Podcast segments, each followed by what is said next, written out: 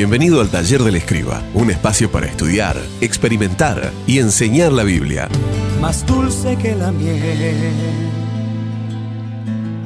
mi fuerza y deleite. Así es tu palabra para mí. En ella está mi paz. Hola, ¿cómo estás? Te saluda David Ojeda y avanzamos estudiando el Evangelio de Marcos. Y hoy, capítulo 1, versículos 29 al 34. En el pasaje de hoy, Marcos nos presenta a Jesús y su influencia en Capernaum. Vemos en las escrituras que Capernaum era una especie de centro de operaciones de Jesús durante su ministerio en Galilea.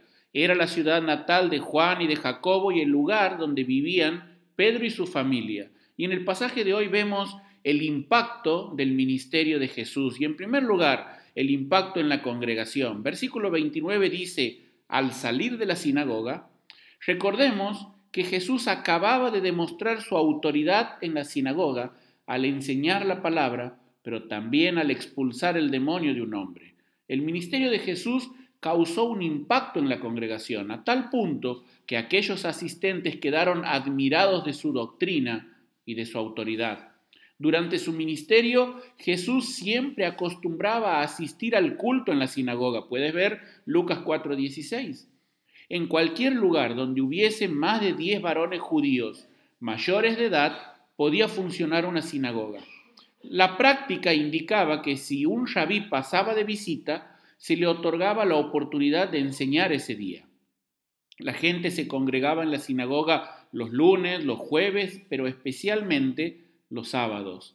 Marcos dice que los días de reposo el Señor enseñaba, por lo que podemos estar seguros de que el evangelista se refiere aquí a una práctica habitual del Señor en Capernaum.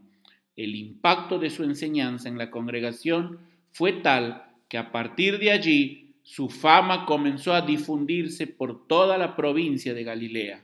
Pero vemos en segundo lugar el impacto del ministerio del Señor en la casa. Versículo 29 dice, vinieron a casa de Simón y Andrés. Marcos relata que luego de participar del culto en la sinagoga, todos se dirigieron a la casa de Pedro, y al llegar a la casa se encontraron con la suegra de éste aquejada por fiebre. En aquel entonces la fiebre era una dolencia difícil de tratar y podía ser síntoma de enfermedades mortales y contagiosas. Cuando el Señor supo de la enfermedad, y oyó los ruegos de los presentes, Lucas 4:38, dice este pasaje que se acercó y la tomó de la mano y la levantó. Todos en aquella casa recibieron el impacto de su empatía. Jesús fue sensible a la necesidad de sus amigos. Él no se alejó espantado por la enfermedad, sino por el contrario, se acercó y tocó a aquella mujer, sanándola. A cada momento, Aquellos discípulos podían comprobar que este hombre era alguien fuera de lo común. Sus credenciales mesiánicas se hacían notorias en su enseñanza, con los endemoniados y ahora en las enfermedades. Qué privilegio el de Pedro al recibir a Jesús en su casa. No se conformó con la bendición recibida en la congregación, sino que lo invitó a su casa. Luego del milagro, dice el evangelista que la suegra de Pedro se levantó con toda seguridad para preparar la cena sabática. Pero en tercer lugar, vemos el impacto del ministerio de Jesús finalmente en la ciudad. Versículo 33 dice, toda la ciudad se agolpó a la puerta. El evangelista dice que luego que el sol se puso, la gente de los alrededores comenzó a traer enfermos y endemoniados a Jesús. Es interesante notar que la gente aguardó hasta que finalizara el día de reposo y sin perder más tiempo se agolparon a la puerta de la casa de Pedro. Marcos discrimina entre enfermos y endemoniados. Muchos han sido los que han argumentado que los endemoniados del primer siglo no eran más que enfermos mentales o psiquiátricos. Sin embargo, las palabras utilizadas en el idioma original dan a entender una clara diferenciación entre unos y otros.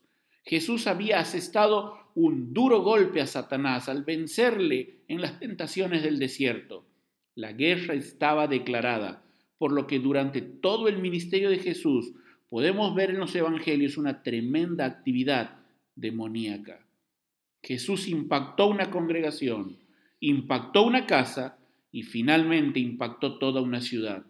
No dejes a Jesús en la congregación. Permite que su impacto e influencia lleguen a tu propia casa. Será el punto de partida para impactar con su evangelio toda la ciudad. Que Dios te bendiga. Te saluda David Ojeda.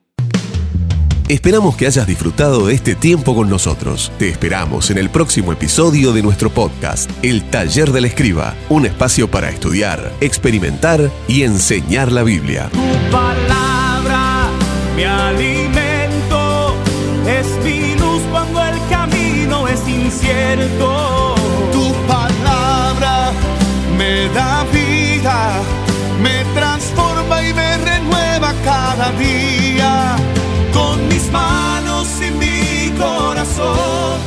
Te voy a adorar por tu palabra